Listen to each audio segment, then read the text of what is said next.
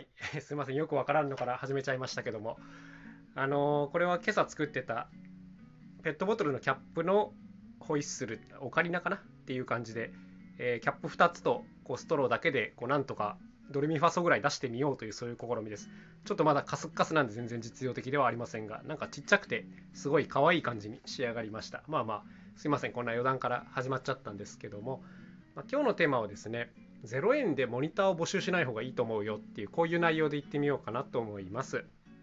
えっ、と昨日ちょっと人と話をしてましてまあ、その人今お仕事をしながらですねちょっと別の仕事を始めたいということを言っててまあ普段はこう会社勤めに近い形なんですけども新しくこう訪問マッサージ系の仕事をしたいっていうことをおっしゃったんですね。まあなんでそれに至ったかとかはちょっと省略しますけども、まあ、そういう形の仕事を始めたいと。でまあできるだけちょっと低リスクで始めたいので、まあ、個人レベルでやろうかなと思って、まあ、チラシとかも今作ってんだよねっていうこういうことを言ってたんですよ。でああいいんじゃない？やってみたらっていうことを言っててでその中であの最初の方って料金設定とかどうすんの？みたいなことを話してたんですけど、まあ、やっぱね最初はこうできるだけもうほぼ0円で無料モニターでいいかなと思ってるけどっていうことをおっしゃっててでなんかその時ふとですねなんかそれはやめた方がいいんじゃないみたいなことを言っちゃったんですねつい。あの聞かれてもいないのにね。でまあ普段こんなことなかなか言わないんですけどもうんまあその方は別に好きなようにやればいいと思うんですが僕はね今やっぱそういうのを立ち上げる時に0円モニターはおすすめしないっていう話にな今日はまあなるんですけどもこれね自分自身もちょっと手痛い経験がありましてあのドラムのレッスンをやろうと思ったことが、まあ、20代前半の時にあったんですよ。はい、で、まあ、教室の立ち上げにあたっていろいろとやるべきことはあるんですけども、まあ、とりあえずこうプログラムを組んでで場所の確保をしてで、まあ、あとはこうお客さん呼ぶだけみたいなところまで整えてでこういざやろうとした時に当然自分もね同じことを考えたまだ自分にはこう実績もゼロでやっぱりもう最初のお客さんっていうのはもうモニターっていう感じでこうできるだけ安い料金でお願いしてお願いしてっておかしいですけども、はい、できるだけ安い料金でやれるようにしてでまずは実績を作ろうみたいなで自分の経験も積もうみたいな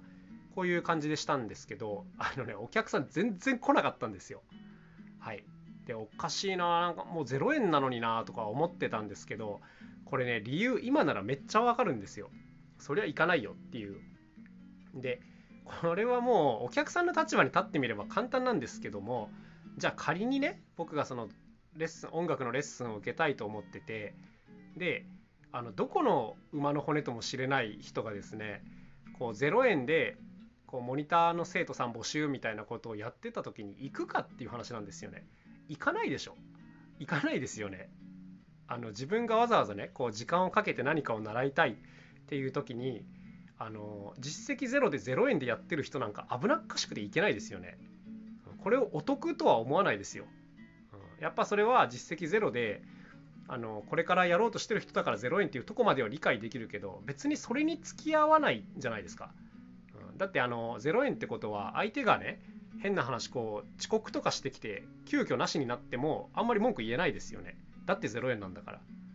うん、まあその調子でこうサービスを受けたいのに相手がこう責任を取れないこう言い訳を作れちゃってますよね。そうそうそうそう。でだからこう何て言うんですかねこうわざわざやりに行くのに知らない人なの知らない人に対して0円でも受けようとは思わないっていうこういう話なんですよ。これ先ほどのマッサージももう完全に一緒ですね。うん、なんか新規開業にあたってキャンペーン中0円ってなった時に受けるかっていうと受けないですよね。怖すぎないですか？あの まず何ていうんですかね。もう実績ゼロの人が来るのは分かってる。失敗されても文句言えない。うん。なんかこんなマッサージ受けたくないです僕だったら。はい。当たり前ですけども。でもでもね意外とこうやる側はこれが見えてないっていうかあの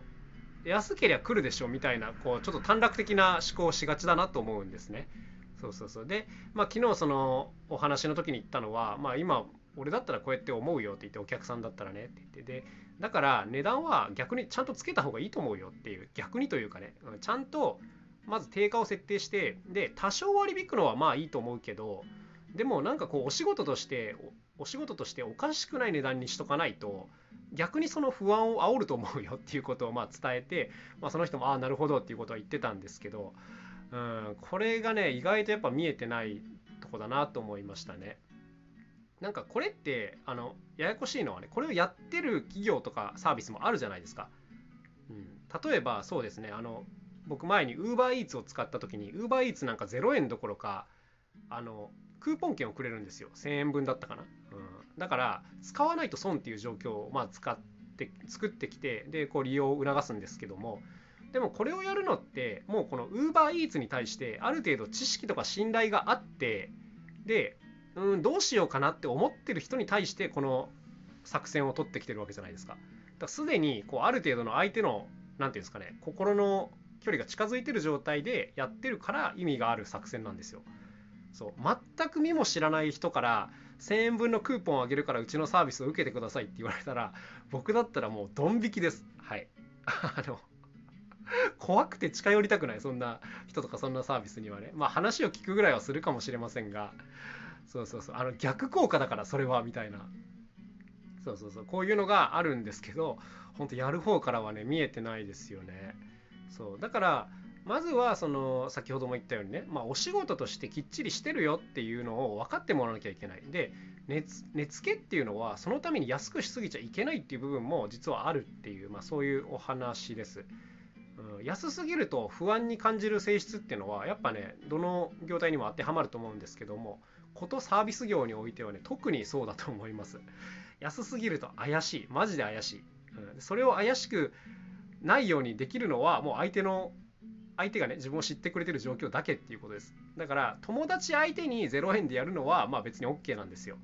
うん、なんですけど知らない人相手に0円でやっちゃいけないっていうことですね。まあ結構あの微妙なラインなんですけどもまあ、やっぱりねこう人件費っていうのを考えるとサービス業だったらね1時間やるんだったらどんな安くても3000円とか4000円ぐらいは取らないとやっぱ仕事としてこうちょっとおかしいですよね。で結構この消費者側はこのセンサーは持ってるのでこれをね1時間500円ですとか言われるといやそれはちょっと危ないなっていうセンサーが働いちゃうと、うん、だから1時間2000円ですとかねぐらいだったらまだああ安めでいいなちょっと試してみようかなぐらいにはなるかもしれないですけどね。はい。っていう感じのまあお話ですね。これ結構この僕がやってきた音楽レッスンとかあとこのマッサージ以外何でも当てはまると思います。あの今のね家事という活動をやる時もやり始めた時にこう出演料とか結構ふわふわしててまあいいねでやるみたいな感じだったんですよ。で、まあ、これ自体はね別に悪いことではないですけど、うん、高いも安いも人によってはね感覚はそれぞれなんですよ。この音楽をやるっていうのはね。人によっては0円でもステージがあるだけいいでしょって考えてる人もいるしなんかやっぱりこう少なくとも1人1日2万円ぐらいは出さないとお仕事にならないよねっていう考えてる人もまあいろいろいらっしゃるんですけどもあのこういった、ま、感覚の狭間でねあのふわふわと揺れ動くわけですけども、まあ、今は一応こう出演料っていうのを決めて公開しているんですが、まあ、ちゃんとこういうのやってるとやっぱお仕事としてこう認めてもらえるので、まあ、ちゃんとこう何て言うんですか予算と呼びたいっていう内容の見合う方にはまちゃんとお声かけていただけるんですがうーんどこの人とも知れない人を0円でって言われても別に呼びたくないですよね、うん、って思いません僕は思いますはいめちゃくちゃすごい人が0円だったら超得だなと思いますけど、はい。まあそんな感じですかね。だから値付けって結構本当難しいなと思います。安ければ安いほどいいっていうもんでもない、うん、っていうのがね、まさにあのここに凝縮されてるなと思うんですけども、はい。いや浅はかだったな、昔の自分はって思いますよね。普通にこのどう考えてもお得なんだからお客さんバンバン来るっしょみたいなこと考えてて一人も来なかったっていうのがね本当にあの結構びっくりしたんですけども。もう本当何をびっくりしてんだよって今なら本当思いますよねこれはそりゃ来ねえよだからお前誰だよっていうところからスタートなんだから、うん、あの やるべきことはそこじゃないよなっていうことをまあ今ならはい思うというそういうお話でございました。まあ、あの別にやり方は自由なんでね、好きにやりゃいいと思いますが、あのこんなことがあったよというまあ経験談からお話しさせていただきました。それでは今日も一日頑張っていきましょう。ではまた明日お会いしましょう。さようなら。カジノそうでした。